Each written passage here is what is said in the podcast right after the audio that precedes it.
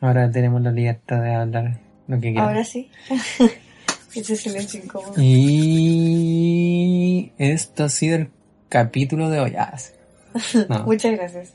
Bienvenidos a un nuevo capítulo el día de hoy de Ilustradores Errantes.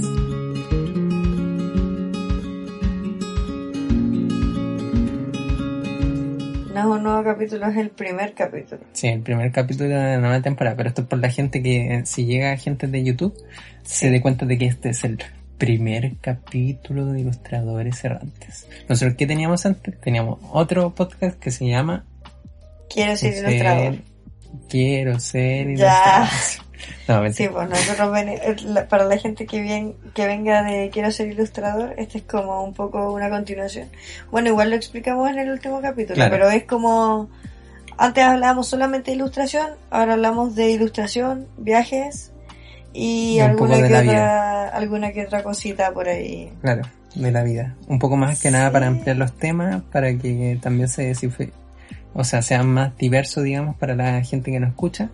Y claro, no dejando de lado lo que es el dibujo y lo que es la ilustración como tal, pero también centrarnos, digamos, en el deseo, digamos, de querer viajar y vivir de el dibujo. Esperamos, digamos, que este nuevo formato sea ameno. Eh, hemos tratado de ir mejorando de a poco. Ahora tenemos unos micrófonos comprados desde los chinos. Esperemos de que no haya llegado con algún virus. Así que Bueno, yo al menos no me he resfriado aún, así que estamos estamos, estamos bien. Así que sí, lo compramos eh, a los chinos y eh, funciona bastante bien. Así que esperamos de que ahora sea mucho más ameno para todos y tenemos muchas sorpresas que iremos contando después en el camino. Que no queremos contar ahora, pero vamos a tener unos capítulos muy dinámicos. Así que Sí. eso. Eh, muy felices de dar entonces comienzo a esta nueva temporada con la que estamos muy emocionados, un proyecto que teníamos hace rato en el tintero, bueno, uno de los muchos proyectos, ya están nuestras cuentas de Instagram, eh, arroba Kiamort, arroba Oyenáutica, eh, canales de YouTube de Domingo también, eh, también queremos estar abriendo un canal que sea exclusivamente ilustrador de rate, pero bueno, eso se va a ir viendo en el camino. Por ahora tenemos también el podcast Quiero ser ilustrador, que está disponible en Spotify, en Ah. Apple Podcast y en Pero YouTube. Pero el canal ya está. Bueno, eso lo dijimos en el capítulo anterior, así que vayan a darse una vuelta. Ah, ya sí. sí. De Ilustradores Errantes, que ya tenemos el primer video, que es un video de la chacra, como habíamos dicho, pero para que se vayan a dar una vuelta, se suscriban y también los que no estén al tanto, digamos, del Instagram, sepan de que ahora el Instagram, eh, la idea es como que sea eh, una cuenta bien activa en donde podamos relacionarnos, oye, náutica y que amor eh, juntos. Bien activa, pero no hemos subido nada en nada. Porque recién la estamos empezando. Sí, así que vayan a ver esa cuenta también, Ilustradores Errantes, en Instagram y eso. Sí. ¿Empezamos? Y sí, y antes de empezar, tan solo agradecer a todos los comentarios, eh, la gente que últimamente nos ha hablado con respecto al proyecto. Eh, en verdad no ha empezado a escuchar más gente, digamos, de otros lados, cosas que realmente es sorprendente. Así que nada, decir que estoy agradecido por eso y de que cualquier persona que nos quiera dejar un mensaje, ya sea por interno o por Instagram o también por YouTube, es bienvenido. Sí, totalmente. O sea, a nosotros nos llena el alma recibir esos mensajes y es como que lo comentamos y semi convulsionamos de alegría. Convulsión. Sí, de verdad. Claro, me, empieza, me empieza a dar la locura. Ah, Mucho amor para ustedes. Así que eso, ya. Mm. Em, Es hora de dormir. Ah, esa fue la alarma de duérmete. claro. No, y ahora en este capítulo, más que nada, eh, hablaremos con respecto a nuestros proyectos. Eh, hablaremos de algunos temas interesantes que nos interesan, digamos, como debatir. Y después al último haremos unas preguntas que es como preguntas, digamos, que nosotros creamos para nosotros mismos. O sea, son preguntas como para conocernos, porque al final, Mm. bueno, nosotros, obviamente entre nosotros dos nos conocemos, pero ustedes No. Claro. Así que son preguntas que nosotros creímos que le haríamos a una persona que recién quisiéramos conocer. Sí, y eso igual eh, va a ser entretenido porque igual es una dinámica que tal vez repliquemos más adelante en otros casos. Así sí, que puede ser, no sé, todo, todo puede ser en, todo este- depende cómo salga. en la vida del Señor. Así que eso. Cuéntame, oye, Náutica. ¿En qué estás tú ahora actualmente? Trabajando como un esclavo. Aparte de ser una esclava del sistema, ¿no, no tenés ni algún proyecto personal, algo que nos quieras contar a, a la audiencia? Pero ya vamos ¿De a tu contar progreso eso. creativo? No, no, me refiero como de Ah. tu proceso Ya interno. vamos a contar la gran de tu sorpresa. foro, de tu foro, eh, de tu foro No, estoy chata. del quiero, alma. quiero irme. Ya. Esa va a ser tu respuesta Sí. rotunda y, Quiero, quiero irme de aquí. y violenta. Muy lejos. No, yo solamente decirte que mm, estamos muy cerca del proceso de terminar el libro, que yo había comentado antes acá en el podcast, que ha sido toda una pelea para tratar de hacerlo. Eh, alguien si ha llegado a publicar un libro aquí que cuente su experiencia, porque realmente ha sido un proceso sumamente difícil. Eh, encima todo lo estamos haciendo de manera autogestionada, así que está como muy difícil y complicado todo. Fue un proceso muy largo. Pero ya estamos en la recta final, así que estoy muy contento por eso. Y planeamos hacer como una pequeña, digamos, como inauguración eh, para al fin cerrar este proyecto y dejarlo, digamos, ahí. Y lo otro, eh, dentro del área, digamos, como creativa, eh, más que nada me he dado cuenta de que tú estás más activa. Oye, no, no, Yo porque yo en verdad trato de, de, de ponerle más empeño, digamos, al algoritmo, pero se me va, se me va muy Ya, bien. pero es que ese es el tema, no es como que... O sea, no sé si en proyectos he estado más activa. Mira, si te soy sincera, eh, de hecho dejé el cargador del iPad en la casa de mi abuela, o sea, se me quedó ahí el día que fui a visitarla. Así que mm, toda esta semana no he podido ni dibujar y en verdad igual me he tomado ese tiempo. Sabéis que igual lo he agradecido. Como que he logrado descansar un poco Mm. porque igual es agotador estar con el tema de, de del algoritmo, de como que hoy tengo día libre, tengo que dibujar. No, en verdad. Bueno, yo siempre soy como mucho de esas fases, como de una fase muy baja y después una fase muy activa y después una fase muy baja. Eso. Mm. Bueno, igual esto es un tema que tal vez más adelante hablaremos con respecto a, al algoritmo, digamos, y también cómo mantenerse de manera más activa dentro de los proyectos. Creo que, bueno, es un tema que igual hemos tocado, pero igual sería interesante tocarlo más a fondo, digamos, más adelante. Sí. Y eso. Y vamos por las noticias. Ah, sí. Las noticias del día de hoy.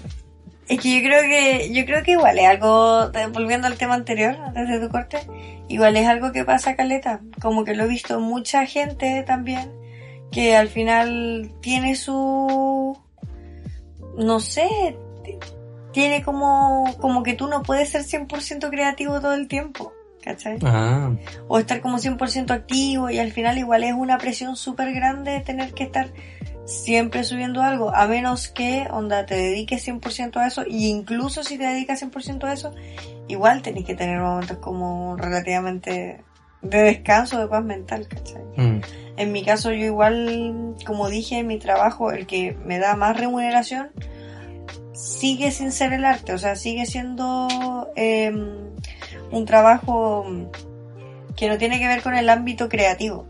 Entonces al final igual yo, yo agoto la gran mayoría de mis energías por ahí. Eso. Sí, pero igual es un camino que por lo general la gente que nos escucha y mucha gente también que está metida, digamos, en este ámbito está en una posición similar. Y aún así hay gente que invierte harto tiempo, digamos, dibujando. O sea, pero y bien por ellos. Si ese es el tema, si no es como que hoy que van, no. Bien por ellos, pero igual eh, no, pero es una claro- forma de justificarlo, digamos. Pero a lo que voy de que, de, de que mucha gente también estará, digamos, de acuerdo de que es un proceso largo, al menos que realmente tengáis todos los medios, digamos, a tu favor. Claro, no, si eso estamos claros. El tema es que al final todos tenemos días hacer. Incluso me, me imagino que la gente que nos escucha también tiene días que se siente así y bueno, mejor porque al, al final así nos acompañamos entre todos los ¿Los escuchas? Los escuchas, sí. Nos damos ánimo y sepan que no están solos, sepan que eh, yo también he pasado una semana sin abrir ese perfil y es cuático porque uno cuando lleva harto tiempo sin abrir el perfil, como que más lata te da abrirlo. No sé si Mm. se entiende. Sí, no sé si a mí me pasa algo parecido, solamente yo creo que está como esa responsabilidad también de, de que uno tiene un... No, o sea, igual es muy autorreferente decir una audiencia, digamos, como tal, pero es como el algoritmo también te incentiva en cierta manera a mantenerte activo dentro de tus proyectos. Sí. Lo mismo que sucede, digamos, con este podcast, como que nosotros llevamos ya un año haciéndolo, pero ahora es como necesario, digamos, ¿cachai? Eh, no por obligación, claramente, sino Sí, por po. gusto, pero mantener, digamos, activo porque también hay mucha más gente que te escucha y mucha más gente que también espera, digamos, tu trabajo, ¿cachai? Sí. Espera verte, digamos. Incluso, ah, O sea, no sé, mira, espero que esa misma gente que me espera me regale unas florcitas y unos chocolates cuando llegue a Instagram. ¿Cómo la cosa? Ah, sí. Quiero que me escuchen para que me regalen cosas. Ah, Sí, no, mentira. Los queremos igual. Ah, sí. sí. Indiferente de, de lo que nos paguen. nos Oye, ni siquiera nos pagan, esto lo hacemos como por amor Sí, al lo arte hacemos por amor y a todos. Sí, porque en verdad Bueno, igual es todo, en entretenido. Sí. Igual es entretenido. Yo creo que nadie en su sano juicio, al menos que insisto tenga una posición muy privilegiada, estaría haciendo esto por porque realmente, digamos, te va a dar plata. No, Así y así como se parte también. po. Yo creo que todo- todos partieron así en algún momento. Sí, pues. Así que sí, eso. Así Eh, que nada, eh, hablando de noticias y de cosas que íbamos a buscar, porque queríamos hacer como algo así, eh, bueno, el otro día vagando por eh, los lados oscuros de la internet, eh, me fijé en un post que hablaba con respecto a... Déjame buscarlo, que tenía en mente.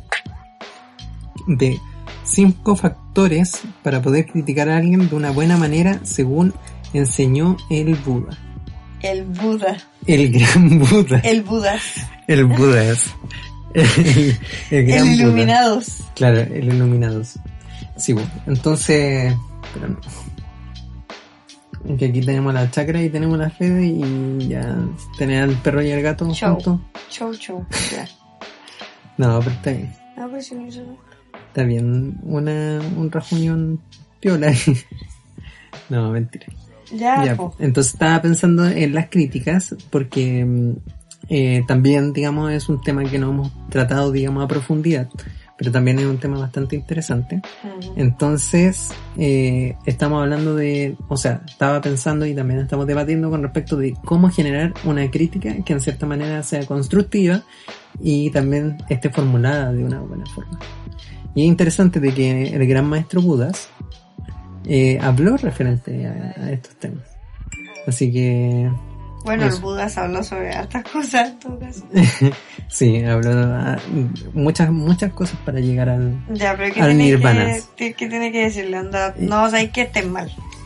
claro. Está Como, todo como mal. ese weón que te comenta y te pone valiongo. Claro. Ahora, ahora no sé si la definición de hongo será para todos los países, pero bueno. Esa persona que te insulta, claro, te insulta sin, sin motivo aparente. Más encima los hongos son ricos, los champiñones. Claro, Así no es. sé por qué para esa definición. No sé, porque el hongo es como, no sé, como que es peor el musgo, ¿o no? Sí, pero no sé, los champiñones son ricos. Recuerden que los champiñones también nos ayudan a, a tener otro grado de percepción. Ya. Hashtag ya. Ya, vale. Ya, entonces la primera afirmación de Budas sería asegúrate de que lo que dices es verdadero. ¿Verdadero en qué sentido? Dice, obviamente esto es lo primero que se debe hacer, pues de otra manera no solo será una agresión a la otra persona, sino que violará el principio de honestidad. Para los monjes budistas, no decir mentiras es uno de los preceptos fundamentales que deben seguir. De cualquier forma, una crítica no tiene sentido si se hace bajo una premisa falsa. ¿A qué va esto? Eh, o sea, como lo entendí yo, que... mm, o sea, no, es que igual no tiene mucho sentido. Porque al final, igual que, que te dice que la persona... Que onda, lo que tú piensas es verdadero, porque igual todos lo estamos viendo desde una manera subjetiva.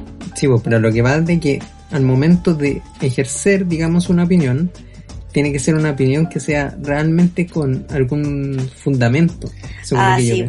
Que sea, o sea, sea a partir de algo que realmente tú estés seguro de que es verdadero. Sí. No vaya a estar haciendo como una falacia, digamos. Así como, Como que una vez nomás lo hizo y ya lo está criticando por eso. Y es como... Mm, No precisamente, yo lo veo más que nada por el hecho de que, por ejemplo, eso. si te lo dijo alguien de alguien, como, no sé, eh, ¿qué la tía de la tía de, o la vecina de la vecina, claro, si tú no sabes si realmente eso sucedió, como ellos dicen, no darlo como por hecho, pues, por seguro. Sí, pues no, si te cacho. Ya, después el segundo punto dice, espera el momento correcto. Evidentemente, ya que al criticar a alguien podemos hacer surgir ciertas susceptibilidades o reacciones negativas, debemos intentar hacerlo en un momento adecuado. ¿Y cuál es un momento adecuado para ti? eh? Un momento adecuado sería que al momento de hacer ese comentario por YouTube o Instagram, eh, hacerlo con un café en la mano. Ya. No, no sé. Yo creo que aquí se refiere más que nada como en, en el hecho de hacerlo en un momento sea, óptimo, pero si es personal. Es pues, que o sea, si claro, estáis pues no, es como que, no sé, vaya a estar en el funeral de tu amigo y te va a acercar a tu amigo y le va a empezar a decir las cosas que hubieran que tiene malo.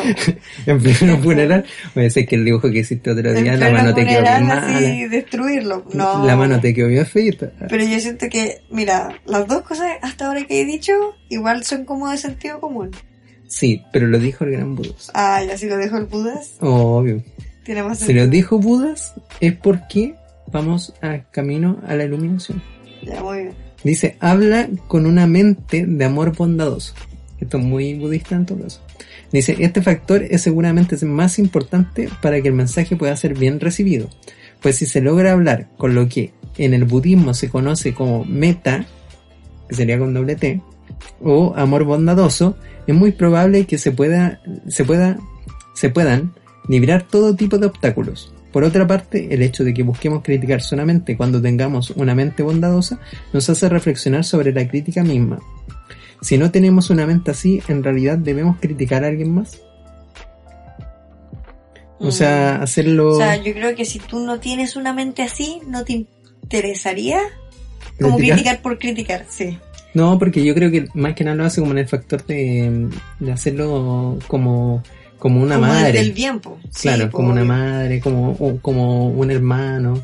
Claro, bueno, depende del hermano. Alguien pero- que le desea como lo mejor y el crecimiento a la otra. Claro. Que Pero también... lo que voy es que al final esa, ese, ese, ese razo- razonamiento solamente lo puedes hacer cuando tú tienes un corazón bondadoso, pues, porque si tuvieras un corazón que no fuera bondadoso, Si eres un asesino serial. ah, si no tienes un corazón bondadoso, no te va a interesar hacerlo desde el amor, claro. ¿cachai? No Sí. sé si se entiende. Sí, igual. Eh, como muy literal la descripción, pero sí se entiende. Ya, ya, bueno. O sea, si eres mala persona, no, por más bondadoso que traten de ser, te va a salir violento igual. Eso no te referís. ¿Eso? No. No, pero es que ya no vamos a seguir dándolo. Y a lo que me refiero es que como que ahí dice que tú deberías hacer las cosas a través de un corazón bondadoso. Ya. Pero si tú no tienes un corazón bondadoso, tú no vas a hacer las cosas a través de un corazón bondadoso.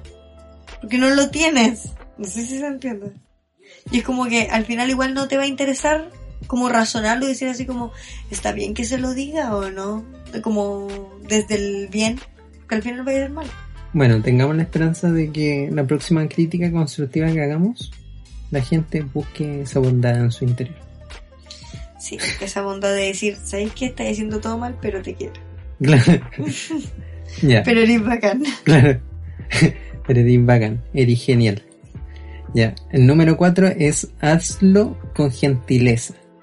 Dice, el tacto, la sensibilidad y el modo en que hablamos son también importantes. Debemos elegir bien las palabras y hablar con gentileza. Evidentemente existen momentos especiales que requieren intervenciones forzadas. Ah, claro. Bueno, dice forzosas, no como forzadas. Pero incluso en la manera en la que se hacen, estas pueden hacer una cierta gentileza. No es imposible combinar la fuerza con la gentileza, especialmente cuando la crítica se hace con una mente de amor bondadoso. Bueno, ahí más que nada dice de que hay que hacerlo ¿Cómo con hay que hacerlo calma. suavecito? Claro, con calma, hacerlo... Que, Oye, ¿sabes que yo he notado? Que tú ahí andáis haciendo esto. O sea, no sé si alguien que haya cometido un delito grave no vaya a estar ¿Sabes que he hablando de esa manera. matando gente? que, que anduviste No, haciendo algunas cosas malas. No, pero ponte tú como regañaría a un hijo que descubriste que se robó un chicle en el supermercado. Claro.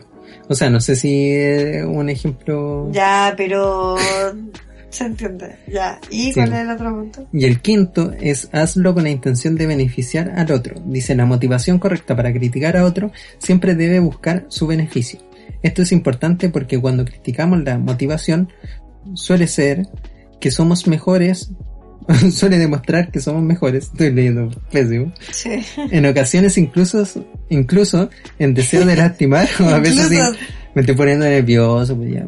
Dice, en ocasiones incluso un deseo de lastimar o a veces simplemente la confusión o la falta de conciencia. Dice, hablamos sin saber de lo que estamos hablando, pues queremos opinar. Antes de hacer una crítica debemos revisar nuestra motivación, de esta manera se podrá realmente propiciar un cambio positivo. Y con respecto a esto, esto eh, pienso mucho, bueno, esto en resumidas cuentas resume gran parte de lo que al punto que quería llegar. Que también hay que mucho también ver con respecto a quién, quién hace o ejerce, digamos, esa crítica.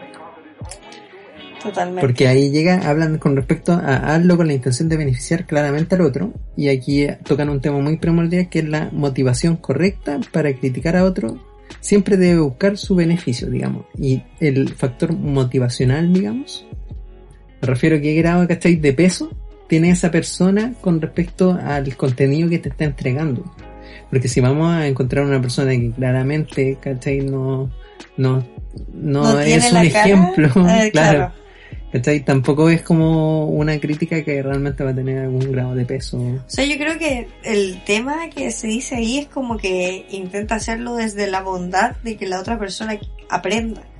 Claro, Al menos así lo entendí yo, como que, que al final eh, hazlo para que la otra persona, claro, como- una crítica constructiva. Ese ese es el, mira, todo lo que me leíste, un resumen de una crítica constructiva. Onda, le metieron a Buda ahí solamente para que tuviera más, sí, más pero, lectores. pero a lo que vamos de que hace miles de años atrás, por lo menos Buda nos enseñó un- puntos importantes con respecto a un tema que hasta el día de hoy se genera mucho en Twitter y que Twitter ahora tiene un alma negra destruida por dentro.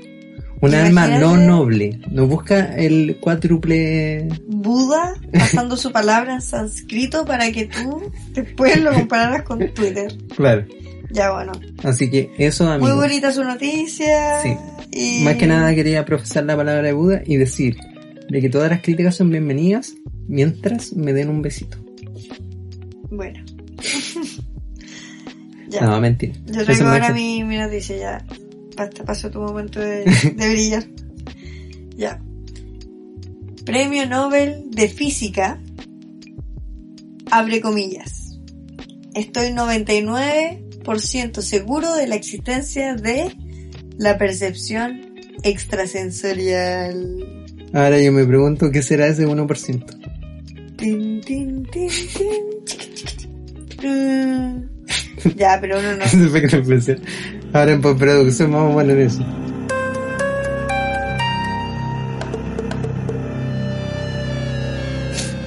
Ya, ahora, Ya, ahora recién acabo de sonar. Ya, muy bien. Eh, ¿Y eso de qué era? Era de una serie. no, era de mea culpa. Ya, porque una serie chilena de misterio. No, es que digo para que la gente entienda de, ya, que es media culpa. Loco. Es mi montadería. Dice. Brian Josephson fue ganador del Premio Nobel de Física en 1973 por su trabajo en mecánica cuántica. Oye, yo encuentro muy cuántico lo de la física cuántica. Es un cabezoncillo. Sí, es un chico... Aunque yo tratara de sumar esos números, no podría. Gracias. Y es considerado una importante autoridad en el mundo de la física. Josephson es uno de los pocos físicos con gran autoridad que se han manifestado en torno a la parapsicología. Me da como miedo esa palabra, parapsicología. como que ya escuché la, mm. da poderes paranormales. Sí. O los llamados efectos paranormales. Chin, chin, chin. Lo cual le ha generado críticas por parte de sus colegas. Sin embargo, en su reciente entrevista, Josephson dijo que esto se debe a que la mayoría de sus colegas, colegas tienen miedo de que si se pronuncian a favor de este tema, de cosas como la telepatía y demás, perderán prestigio y fondos. Y esto me interesó mucho, mira. Y añade, en realidad, son muchos los científicos, abre comillas, de closet, que, se, que saben que este tipo de fenómenos son reales. La ciencia, según nota Josephson, es una especie de club en el que se pueden creer ciertas cosas y otras no. Lo encuentro súper interesante porque al final, claro, la ciencia trata y tiene que ver con dejar abiertas todas las posibilidades. Porque... Sí, pero es como tratar de buscar la verdad a partir de hechos eh, concretos. Sí, pero este era mi punto. Yo siento que hay muchos científicos que no eh, deciden no creer en eso porque es más fácil y calza más su realidad si es que como que lo cegaran. ¿Sabes?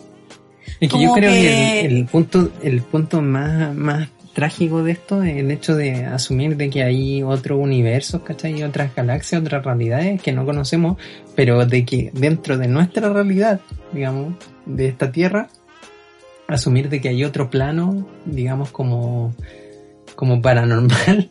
No, sé, no sé cómo describirlo, es como la, es como la, no sé, como la teoría de cuerdas, pero lo que voy, a lo que voy yo... No, me quiero, o sea, profundizar en cosas que realmente no sé en su totalidad, pero me refiero como el hecho de que haya otra dimensión. Mira, el otro lado. Para mí es como cuando tú estás ahí en una ecuación de segundo grado y utilizas la, esa ecuación que de más menos raíz de 4, no, no sé cuántito, ya no me acuerdo. Bueno, ya, utilizas una ecuación... Sí, que te da, que te da la siempre te da X está elevado a 2, ¿ya? Y para mí, esto es como que tú haces la ecuación, o sea, tú, tú resuelves el problema, te da el número, que eso es lo que obtienen los científicos, pero no saben de dónde vino la ecuación. Y deciden, o prefieren como hacer como que la ecuación no existiera, a como aceptar que en verdad no saben aún todo. Mm. Pero eso igual es un poco asumir de que gran parte de los científicos han sufrido hechos paranormales, pero no, no, no lo han querido decir o tal vez lo han omitido, no sé. Mm, yo creo que es que yo creo que la ciencia ha dejado como que simplemente no ha querido investigarlo. No es como un tema de como que eh, como que les haya pasado o no, sino que es como que al final, ¿por qué no lo involucran dentro? Mm.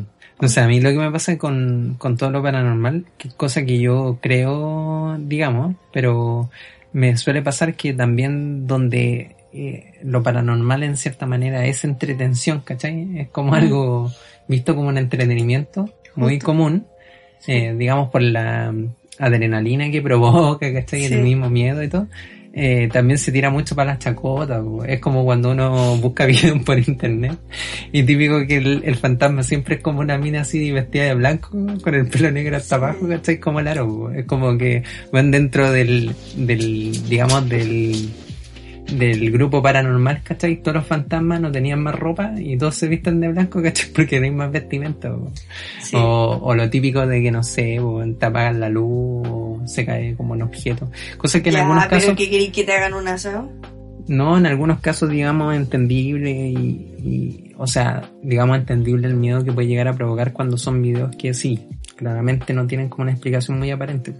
Pero hay algunos que claramente son llegan a ser chistosos. Ya, pero, pero es que, ya, pero obviando eso, porque obviamente no vamos a poner a científicos a investigar a personas que están tirando de un hilito, no sé, la silla. Y que por eso digo, pues, Pero, que pero de- eso, yo, o sea, existe, ¿cachai? Y yo siento que eh, es como, como que al final yo no creo que sea algo que fuera ajeno, ponte tú a la matemática. Yo Mm. siento que igual puede llegar a ser matemática y, y es ciencia y es energía y tiene su propia biología, ¿cachai? Tiene su propio ecosistema. Sí, pero lo que voy de que no, no vamos a estar como poniendo a premio de física en hospital abandonado. Ya, pero, pero escúchame, y esto quiero que quede grabado en este podcast. Ya. Onda, en 100, 200 años más, sí va a ser así. Y quizás vamos Nikola Tesla. Imagínate llegar a, a establecer contacto con en una... escuela embrujada. Ya. Imagínate llegar a establecer contacto con una entidad onda que nos ayude como humanidad. Ah, O sea, dudo que tengan ganas de ayudar. O sea, yo fuera un ente, no, no sé si me daría mucha ganas. Ya, pero es que sirve un ente malo no. Ya bueno, voy a seguir leyendo la noticia.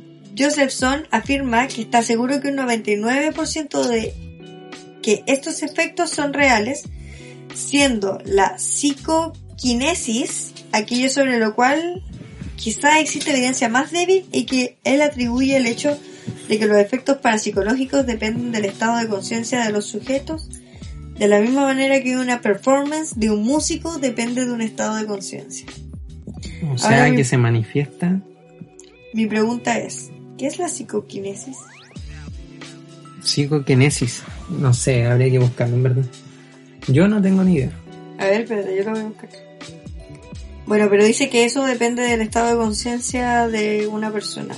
Sí, pues, o sea, de que tendrías que trabajarlo.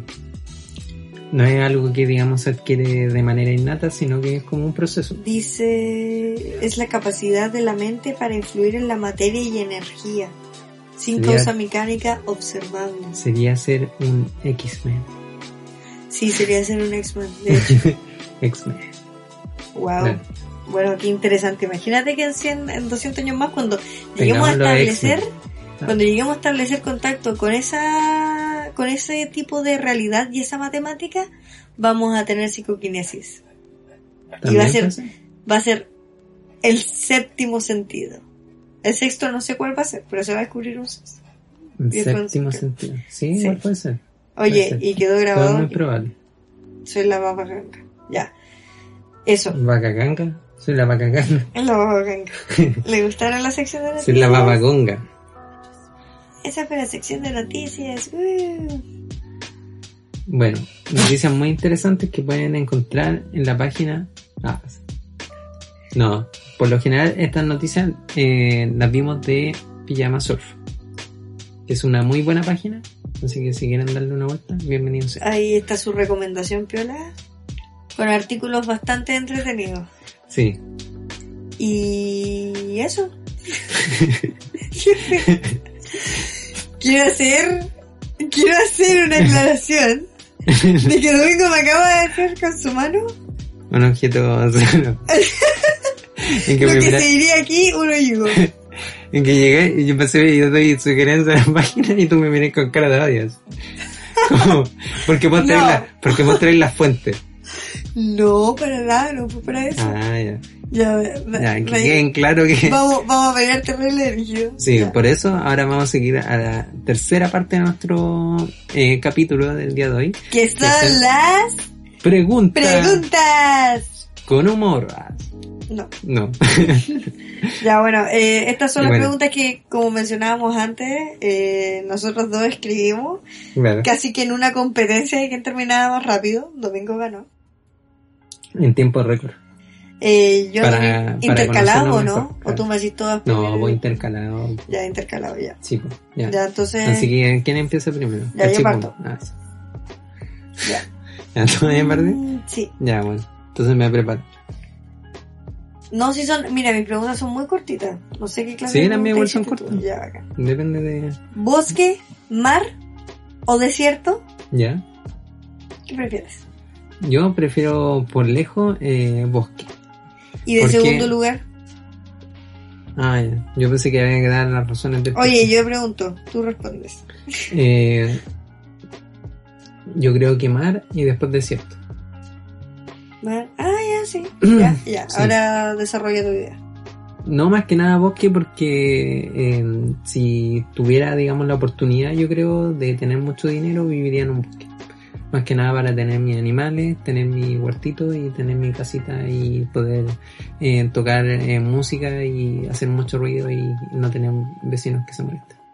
Así que sí. Sí. sería una vida muy ermitaña, muy a lo Turó, me iría a los Walton y haría una casa de piedra. Yo quiero aclarar aquí, para que la gente sepa, Domingo odia a la humanidad. No, Quiere estar lo más no, lejos no, posible. No, yo creo que toda la gente que, que quiere ir a vivirse al campo o que quiere tener una casa en el campo tiene un, un sentimiento más introvertido también. Sí. O tal vez el deseo de poder tener el espacio, de poder De tocar batería tranquilidad. y que nadie te moleste. Ah, Ya, y de que no llegue la, sacando todos los traumas de infancia. y de que no llegue la vecina Mamá, ¿por qué no me dejas tocar batería? de que no llegue la vecina a decirte que estáis haciendo puro escándalo. Que ay, puro ruido. Ya, bueno, Bueno, estoy de acuerdo. sí. Vamos Yo- por esa yo batería quiero, yo quiero responder. Ya, yo, yo elegiría primero Pero, ¿cómo voy a responder tú si mi, mi propia pregunta. ¿Qué clase de cuestionario es? Es que, Así como me gustaron mucho mis preguntas, me las voy a responder es que está muy buena. No, No, pero es que ahora me toca a mí, tú vayas a tener Pero que mira, responder. yo no voy a dar una explicación, yo solamente voy a decir Que el tuyo es mar, bosque, desierto. Ya, Ya. con eso me retiro. Adiós. Ya, mi pregunta número uno es, ¿cómo te gustaría morir? Y aquí cuando hablamos de morir, ¿de qué manera te gustaría morir? Creo que es lo que me acabáis de decir. Más claro que la no- manera. Sí, porque estoy hablando de cómo desearías Claro. tener tu Sí, fallecimiento. o sea, sí, pues, sí, pues puede ser cruzando la calle y eh, me atropella un triciclo ¿Sabéis qué? Yo con un payaso. La wea absurda. yo hace mucho tiempo tengo la idea de cómo quiero morir. ¿Ya? Y yo creo que así va a ser. Ah, ya, lo dais por hecho. Sí, no Sí. sé por qué. Te, creo, que, Propaganda. creo que hasta yo misma podría llegar a esperar y como concientizarme para que fuera así. Siempre me he visto en un campo, como en un, en un cerro, yo vieja, y que alguien me lleva como en brazos, pero de noche, a mirar el cielo. A mí me encantaría morir de noche y mirando al cielo. Onda, creo que la manera menos, porque yo igual le tengo terror a la muerte, y la manera menos terrorífica para mí sería como ver las estrellas y darse cuenta que en verdad no somos nada. Ah, somos polvo de estrellas. Creo que esa es como la manera más poética y linda eh, que he encontrado. Ah, sí, me parece una buena idea, en verdad. Sí, Sí. sí, muy bonito. Como, es como épico, como, como de película. Sí, sí, no, y déjenme ahí. Déjenme ahí en el cerro y que me Como la película de, de melancolía. Cuando la, hay una película que se llama Melancolía y la mujer se desnuda y mira al cielo. Con melancolía.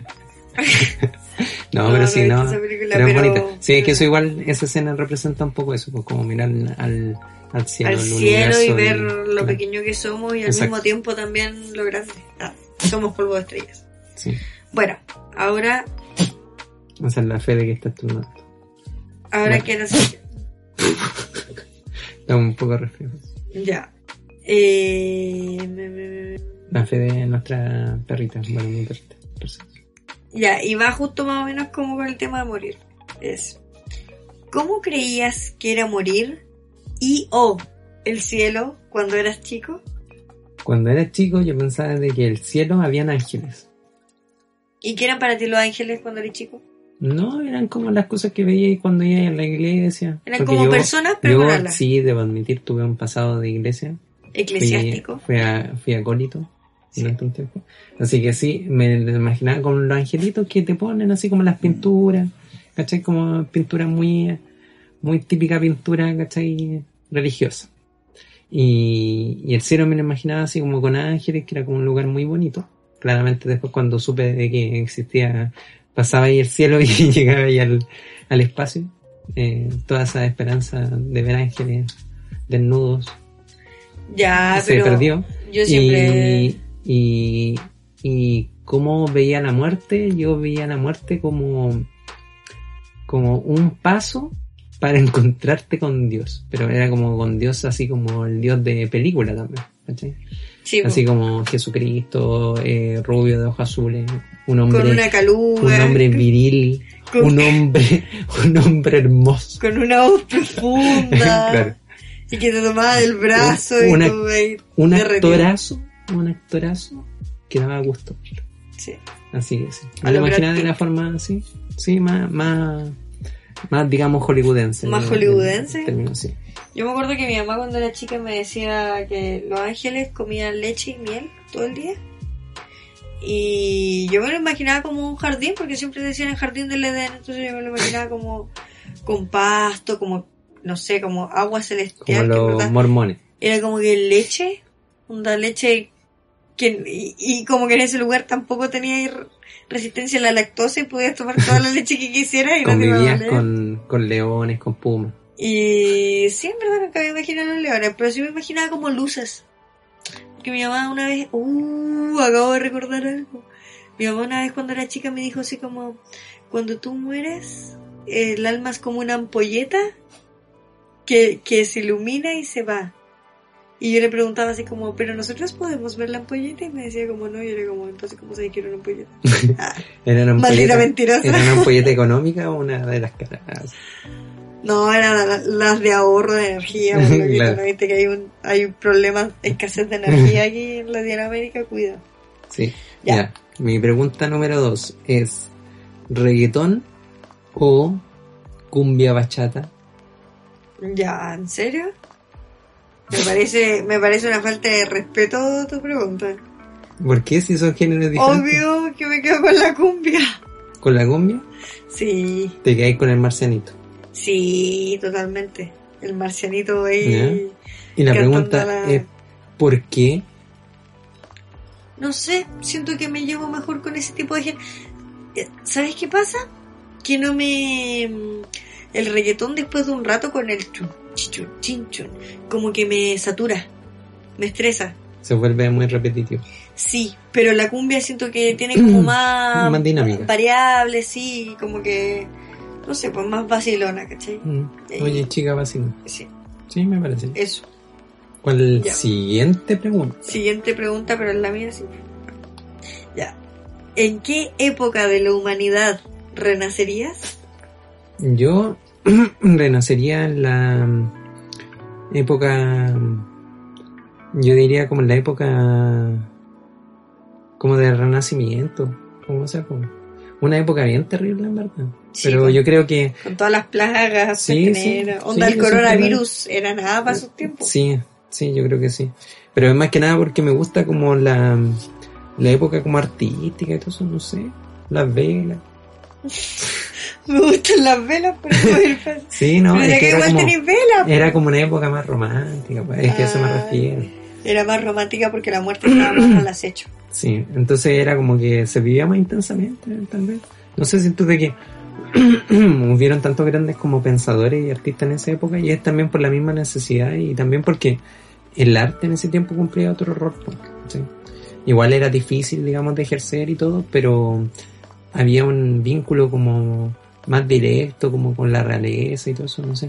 Como que tal vez, claro, era una época, insisto, como muy trágica, pero una época llamativa, digamos, para el desarrollo, digamos, de la cultura. No Sí. sé, yo creo que sería como los 60. Porque estaba- estaban los Beatles, estaba Frank Sinatra y estaban los hippies. Puras drogas. Sí, no, y estaba la India y Nepal y onda como que el yoga y el budismo en ese Y volviste- momento. Y volviste a responder tu pregunta. En ese momento sí, es que no puedo, es que son muy buenas. no puedo evitar. ah, no sé, aquí tenemos un problema. Ya, de- ya, ya, te toca. Ya. Mi pregunta es, si fueras un fantasma, ¿a quién irías a molestar? A ti el toque. ¿Y por qué yo? ¿Tanto odio? No, es que en verdad como que si fuera un fantasma no estaría molestando a alguien. Como que me daría miedo, de hecho. Ya, pero, ¿cómo te hacer un fantasma? Te van a pegar un palo.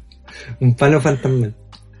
No, pues pero es como que, no sé, pues si estáis en ese plano podéis ver otras cosas también. Y no me gustaría andar como viajando de lugares a otros porque me podría encontrar esas cosas. Te podría encontrar niñas con traje en blanco y pelo Que me miran así. Me miran y...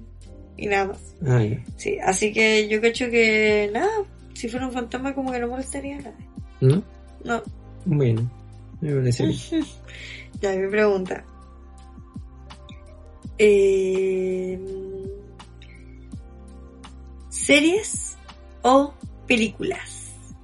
Onda, día domingo, aburrido. Yo diría películas. Ahora, si hablamos por eh, época moderna, eh, claramente predominan las series. Ahora, yo últimamente no he visto muchas series. Como dije anteriormente, la última que me enganché fue Breaking Bad. Fue la única que he visto completa. Y diría que soy más de película, en verdad. Pero más que nada porque me gusta más eh, el contenido, digamos, de la... O sea, la serie igual tiene contenido, pero me refiero como a esa como manera lineal ¿cachai? De ver cómo, cómo sucede, digamos, una historia, ¿cachai? Como con el inicio, desenlace, como el clímax y el final, Claro, como, que ver cómo se desarrolla. Quedas tranquilo al momento que ya hay una conclusión. Claro, porque en el otro es como una constante tensión y esa constante tensión te obliga a ver otro capítulo más. Y Oye, pero nosotros. Es como la idea también de la serie. Hace poco vimos Hill House. Claro, Hill House sí, sí, pero ahí es más que nada por el contenido y claramente eh, uno lo ve de una manera más pausada. ¿cachai? La gracia que tiene la película es que uno se sienta a verla y después ya termina y termina la historia. Es que una serie es un compromiso, un compromiso a verla siempre, como a terminarla, ¿cachai? Porque mm. no puedes dejar la historia en medio. Ya. Sí. Así, que, sí. Yo también, yo creo que por falta de tiempo entiendo que uno pueda llegar a preferir la película versus mm. la serie. Pero si bien eh, no salen películas tan seguidas como las series, la serie sí es un buen, una buena opción. Bien. Five minutes later. Ya, la siguiente pregunta. Entonces, te toca a ti. Te toca a ti. Ahora te toca a ti. Bueno, mi siguiente pregunta sería... Chin chin. Si pudieras despertar con una habilidad, ¿cuál sería? Eh, me gustaría saber cuándo la gente me está mintiendo. Pero no, me refiero a, ¿cómo se llama? A tener claro, pues eso sería como una habilidad, pero el hecho de que, por ejemplo, no sé, un día despertar en la mañana y podáis, eh, no sé, pues aprender a cocinar mejor o aprender a nadar, como una habilidad como física. ya, ya, ya, sí te cacho. Yo creo que mm, pueden ser dos o tiene que ser una onda la principal. No, pues tiene que ser una. Cuando te despertáis el otro día con esa habilidad y es como y vaya a ser la mejor. Es como un super Cantando. ¿Ya? Eso. A mí me gusta cantar mucho. De hecho yo canto siempre porque me encanta, pero el tema es que yo canto bien, pero me escuchan mal. Es como la típica talla de viejo. Se me escucha bien, pero cuando estoy en la ducha. o sea, yo lo escucho bien. La gente me dice que lo El problema es que la gente no sabe escuchar. claro. Sí, así que no, yo en verdad creo que, sería demasiado feliz si cantara bien porque entonces podría cantar aún más fuerte y bueno, ya canto fuerte en todo caso, pero eso. Ya. No, me parece Sería grato para el corazón. Sí. ya. Pregunta. siguiente pregunta. Eh, ya. Eh, ¿En qué animal reencarnarías? Puede ser un animal terrestre, acuático, aéreo. ¿En qué animal reencarnaría? A ver. Si tuviera que reencarnar en un animal, yo creo que sería... Eh, es que ahí tengo igual una, una pelea, digamos. Porque lo típico que dice la gente comúnmente es como ya, me gustaría un ave, por ejemplo, para poder volar y todo eso. Típico. Sí, eso es como muy cierto. Pero yo creo que si eh, optaría por un animal, yo creo que sería un delfín, en verdad. Pero considera, igual considera que los japoneses pueden casarte. Sí, pero los delfines por lo general son más inteligentes y aparte de eso, el hecho de estar debajo del agua, y saber como todo ese mundo, digamos, que por lo general la gente comúnmente no puede llegar a ver, Mm, sería como sorprendente explorarlo. sí. Ahora, en tu posición de delfín, yo supongo que no puedes entrar como a la más a profundidad, profundidad, profundidad, digamos, del, del mar, pero saber, claro, que hay todo un mundo ahí afuera es lo interesante. Sí. Te cachai, la gente que tenga así como tipo un karma malo, en verdad eh, reencarne en onda lo más al fondo de no sé, en un plancton. Onda que viva a mil metros de O sea, lo extraño de, de ese mundo es de que al final de cuentas igual hay animales, pero mm, son animales que, que Que como que no tienen forma, ¿no? Y que no tienen forma, son como unos seres así como, como una gelatina. Como una serpiente, sí. pues. Son como extraños. ¿no?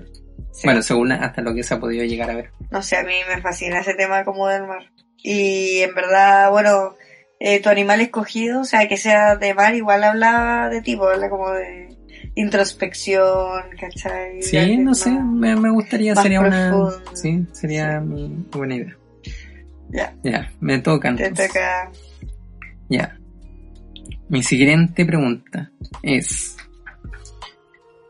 si pudieras viajar en el tiempo y poder tomar una cerveza con alguien, ¿con quién sería? Si pudieras viajar en el tiempo y tomar una cerveza con alguien, Sí. ¿con quién sería? Ahora hay que suponer de que esa persona tomaba cerveza. Dejemos en que cualquier persona en ese tiempo tomaba cerveza. Eh, con Nikola Tesla. Lo más seguro es que no tomaba cerveza. Ah, Le, le daría unas 20 lucas, plata aquí chilena, como para que pudiera costearse, no sé, comprarse algo que le gustara, decirle pobre bebecito. toma, anda, anda al mall. Todo va a estar bien, sí. Algo así como muy, no sé. Me gustaría hablar así como con él porque igual yo una vez vi un documental que hablaba, bueno, con respecto, ya que estamos hablando de la parapsicología, mm, hace un tiempo, con respecto a que Nikola Tesla entraba en un tipo de trance donde él mismo logró como inducirse y onda, decía que las cosas que él inventó realmente no las inventó, sino que era como un tipo de información que estaba ahí volando en ese espacio al que él entraba desde un trance. Mm. Eso igual la- es extraño. Vio o sea, toda es la tecnología de ese tiempo, ¿cachai? O sea, Mm. todo lo que debería ver. Es como, no sé, Pero ir a una como- bóveda de información. Sí, pero es como también como los artistas dicen que de repente, eh, digamos, las obras nacen también a partir de los sueños, como de un mundo que va más allá de... Sí, sí, pero es que igual es frígido porque Nikola Tesla, por ejemplo, no tenía tanta formación. Bueno, y en ese Mm. tiempo Nikola Tesla también innovó en campos en los que aún no se tenía nada, entonces tampoco era como, Claro, como aunque, de dónde obtuviste esa información, era como que casi con el Aunque todo ya le hubiera dado todo eso, ¿cachai? Mm. Al inconsciente. aunque la historia igual fue un poco ingrata con él y todo lo que pasó con Thomas Edison y el hecho de que, de que al final murió pobre y solo. Por eso iría con él y le diría darle unas cervezas a este hombre. Sí, y después lo acusaría y diría Nikola Tesla, en el tiempo en que vivo yo, el internet aún no es gratis ni universal. Y la electricidad también se paga y se saca de fuentes poco renovables Sí, y que van a terminar matando el planeta. En fin, Así es la cosa. yo creo que entraría más en depresión. Lejos de ayudarlo. Mm. Y eso. Sí, me parece. bien. Siguiente pregunta. Ya, pues te toca. Ay, no, yo. Mm, mm. Siguiente pregunta, dice.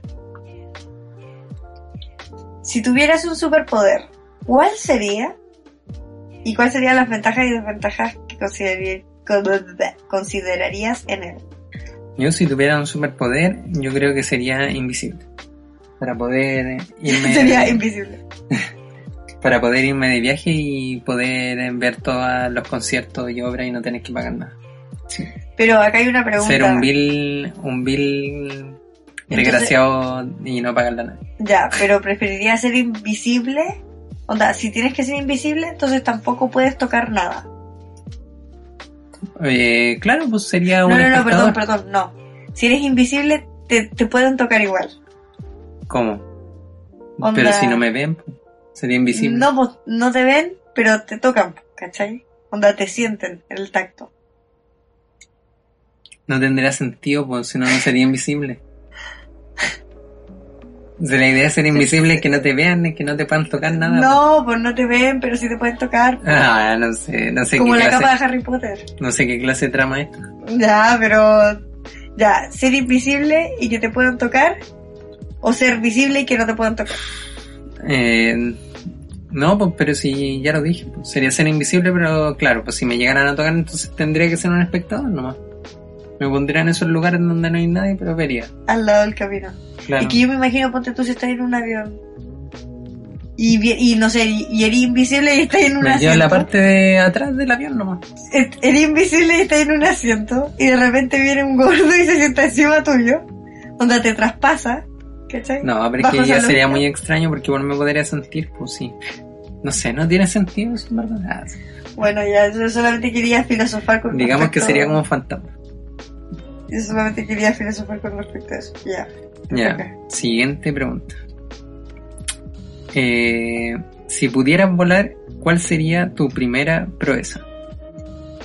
Ah, ¿Pero a qué te refieres con proeza? Eh, tu siguiente aventura, ¿dónde irías? ¿A qué lugar? Ah, pero yo me canso al volar. O sea- no, no. Tienes la habilidad de volar como Superman. Ay, no me canso nada, onda, No, yo puedo a la volar velocidad de la luz. Ay, ya. puedo volar como un cohete. a la Antártica y voy a llegar así como... uh, Claro. No, pues claramente requiere su, su- o sea, su complejidad, pues es como las aves.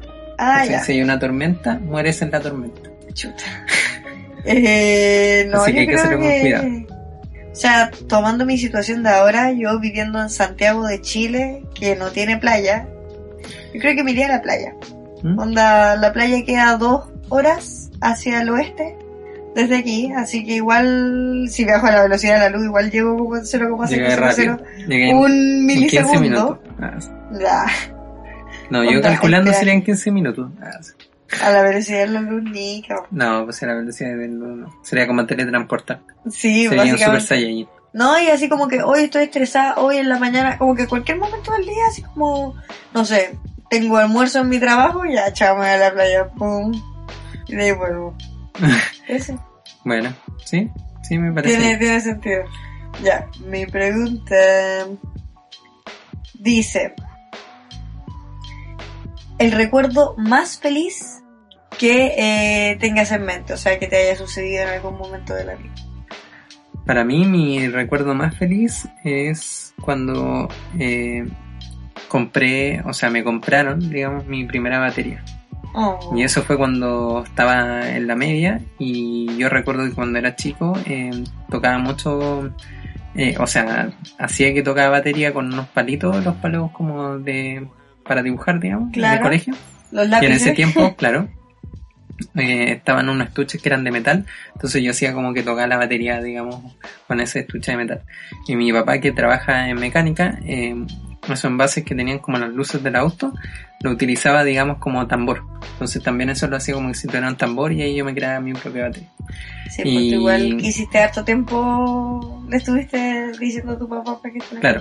Sí, pues. Y al final de tanto insistir, eh, al final llegó ese día y ese día fue cuando estaba en, en la media y claro, fue una batería súper barata y todo. Hasta incluso me acuerdo que después más adelante igual tuvimos que ir como ir arreglándola Mm. porque se fue como echando a perder en el Mm. camino. Pero claro, indiferente de- del precio y todo, y eh, fue el regalo que estuve esperando hace mucho tiempo. ¿Cuánto tiempo estuviste esperándolo? Mucho, mucho, yo creo que habrán sido años, por lo menos sus seis años. menos. ya, Sí, sí, seis años, caleta. sí. Así que nada, fue una linda experiencia. Fue el momento, el día más feliz de tu vida. Sí, sí. Puedo decir Oh. que es más lindo hasta ahora. Igual un poco materialista en mi día más feliz, pero claro, hay que verlo en el ámbito más, más sentimental, digamos, del No, término de que eh, es música. ¿cachai? Yo lo veo como un niño que está feliz porque le regalaron su juguete. Sí, sí, así que eso. Ya. Ya. Eh, bonito, muy siguiente bonito. pregunta. Sí, bueno, esto ya lo habíamos hablado en una ocasión, pero quiero que quede explícitamente grabado en este podcast. Si pudieras hacer un pacto con el diablo, ¿cuál sería ese pacto? Chin chin. Hagamos un pacto, pacto. Em, con el diablo a cambio de mi alma. Claro, de una vida eterna llena de sufrimiento y dolor. O sea, una post-vida eterna. Claro. Eh, no, la verdad es que nada. De hecho, Ni siquiera con la gracia de, aparte de entregarte dinero y fama, eh, llevarte a hablar con Nikola Tesla. Ah, no, tampoco, porque a menos que sea algo así como la paz mundial o algo que, no sé, que todas las injusticias que se hayan cometido en el mundo ya no sean y sean como deben ser, que al final dudo que un... Por favor, señor demonio, deme la paz mundial. Sí, pues dudo que un demonio vaya a hacer como esas cosas, que tenga ese tipo de poder, entonces al final siento que ningún otro tipo de cosas como fama, oro, mujerzuelas, eh, le hace el contrapeso a mi alma, ¿cachai? Porque al final Mm. igual ya podéis pasarla bien 20 años, 30 años, no sé. a- Ahora con el calentamiento global uno ya no sabe cuánto tiempo de vida le queda en la Tierra. Ya, Y- pero eh, y eso después- podría ser parte del pacto. Ya, pero eso... No moriré hasta, No, hasta pero- 40 años, hasta que tenga 90. Pero eso versus onda, el sufrimiento eterno no tiene ningún sentido. Bueno, no sabemos qué vendrá después de esta vida. Sí, ojalá. que Escúchenos para saber la verdad después de terminar esta temporada del podcast que no sé. Ya, yo quiero bueno. saber si tú lo harías. Eh, no, pues, ahora viene tu pregunta. Ah, sí. no, uy, Yo soy una persona justa. mojar el potito. no. ya. Em, esta es mi última pregunta, sí, pues. Sí, pues.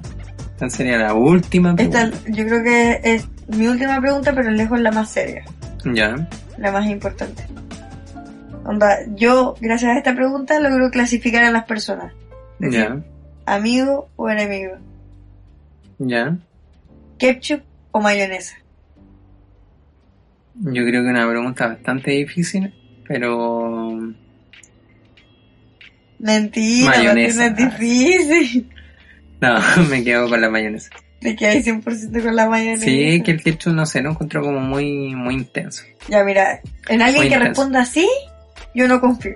Y aparte del hecho de que de que en el último tiempo donde he ido mucho a Subway y a Tommy Beans he probado la eh, ¿cómo se llama? la salsa de cilantro. Mm, Esa- sí lo- Claro que tiene mayonesa Ah, que cilantro. es- no, que es- es como yogur. No sé Ya, sí. cuál es, pero es la de cilantro. Sí, sí, sí. Así que nada, yo no soy mucho de salsa en verdad, nunca le he hecho nada, por lo general siempre le he hecho mayo, pero desde que supe ese del cilantro, ahora opto por la de Es cilantro. tu favorita. Claro. sí. Ay, a mí me encanta. Así que eso, pero nunca me han gustado nada. así. Hasta La incluso como- barbecue, ¿cachai la barbecue? Sí, pues. Incluso la. ¿Cómo se llama? La. ¿La de queso? No, no, no, la otra. Está la de ketchup y. Mostaza. Mostaza. Ay, pero la mostaza es exquisita. Sí, no, tampoco me ha gustado nunca la mostaza. Oh, yo soy tan salsera para mis cosas. Sí, Yo no, solo con mayonesa. sí, no, Sí, pero ahora estamos probando la mayonesa not mayo. sí. Así que eso. Y, Ya, y tu mi última pregunta. pregunta es: que- si escribieras, si escribieras una novela, ¿Ya? ¿sobre qué se trataría? Poniendo el caso hipotético de que tenéis la gran oportunidad de escribir la novela que cambiará el curso de toda esta historia. De la humanidad. Ah, si escribiera una novela, eh, ¿de qué trataría? sí, pues, o sea, siempre hay un tema en particular que a uno le llama más la atención. Yo creo que podría llegar a tratar como un tema como psicoanalítico, existencial. Creo que ese es como... No, no sé si es como mi, mi tema favorito, pero sí es un tema que me interesa mucho. Pero es una novela, no es un ensayo. ¿Ya? Una novela, pues tiene que tener trama, Onda, pero... desenlace, acción, personaje. Ya, ¿quieres que te haga una novela ahora? Pero que haría una como el psicoanalista. Una que sea de Eh, terror psicológico. Sí, yo creo que haría algo así como en la historia de un chico que escondía cosas que él no tenía idea que las escondía, ¿cachai? De forma inconsciente y que en algún momento sucede algo que hacen que afloren y hay más personas involucradas y de repente como que mm, intentando ayudar a una persona que tampoco quiere ser ayudada, algo así, como Mm. muy psicológico thriller psicológico suspenso y quizá algo de comedia por ahí, algo de romance. Sí, porque Como guion de, de tele, así. O sea, porque- es la vida misma, la vida misma Ah, tiene comedia, es la vida misma. no, Sí, te pasa a tele. a Mecano. Sí. Así que, uh, se acabaron las preguntas. Sí, Qué penita. Se acabó este podcast. Oh, Adiós. Ah, pero, pero no así, no es la forma. no es la forma, claramente. Bueno, solamente decir de que espero de que le haya gustado este nuevo formato. Sí. Eh, esperar de que próximamente, eh, como dijimos, van a haber muchas eh, como novedades. Eh, seguiremos hablando con respecto a dibujo, tampoco como digamos el rato eh, hablando solamente de temas triviales y banales. Ah, Pero es que yo tengo una pregunta, Domingo. mm. ¿Cuándo vamos a tirar la bomba? Eso es cuando nuestros planes ya se concreten y Spotify nos deje firmar el contrato. Ah, Ah. sí, nuevamente. Sí, claro. No, solamente decir de que estamos agradecidos, digamos, por las escuchas. Sí. Y, y nada, pues, invitarlo a todos para que sigan, como habíamos dicho en Instagram de Ilustrador Errante, Sí. que sigan la eh, canal de YouTube. Y una vez que nosotros ya dejemos esta vida eh, esclavizante laboral, esperemos de que en nuestras nuevas travesías por el- los países celtas, celtas, ¿cierto? No, Sí, sí, ah, sí. eh, por este gigante verde, Ya, pero ¿puedo decirlo? eh, las cosas vayan mejorando y tengamos más tiempo. Porque creo que nosotros no lo dijimos en ningún momento así ¿Qué como oficialmente. Que nos vamos a ir a Irlanda. ¿Lo dijimos en el capítulo anterior? Ya, pero este es el primer capítulo de Ilustradores Errantes. Tenemos que decirlo en este capítulo. Chicos, nosotros en 50 días más, bueno, para cuando esté subido esto, quizás 45, eh, nos vamos a ir a Irlanda a un curso, a aprender inglés, a trabajar y a intentar vivir de ser ilustradores. Y ojalá quedarnos allá siendo ilustradores y viajando. Es por eso que este podcast se llama Ilustradores Errantes. Sí. Así que eso. Era como Síganos- un pequeño gran detalle. Síganos en Spotify, en Sí. Apple Podcast, como Quiero ser ilustrador. Y sepan de que la nueva temporada se llama Ilustrador Errante porque los esperamos, digamos, en todas nuestras redes con ese nombre. Sí. Eh, se viene muy bonito este proyecto, de verdad nosotros estamos muy emocionados con esto. Eh, queremos hacerlos partícipe también porque a nosotros también nos emociona ver cuentas y historias de gente que también hace lo mismo, entonces también queremos compartir eso con ustedes. Eh, Y nada, Tú pues ya ha sido dijiste, una, síganos. ha sido, Y- claro, una idea que ya eh, se había planteado hace un año atrás, así que ahora se está haciendo realidad después de más de un año. llevamos demasiado tiempo en esto, por favor. Estamos Sí. ya muriendo con esa, bueno, en, en, En ansiedad. quiero ser ilustrador, igual nosotros hablábamos de que nosotros en verdad trabajábamos retail en un mall, eh, juntando plata, al final igual ha sido un trabajo titánico. Me gusta Sí. esa palabra porque es como Así que nada, esperemos que las cosas salgan y un beso a todos, los queremos mucho. los queremos mucho, adiós. Hasta luego. Y hasta el próximo capítulo. Adiós. Bye.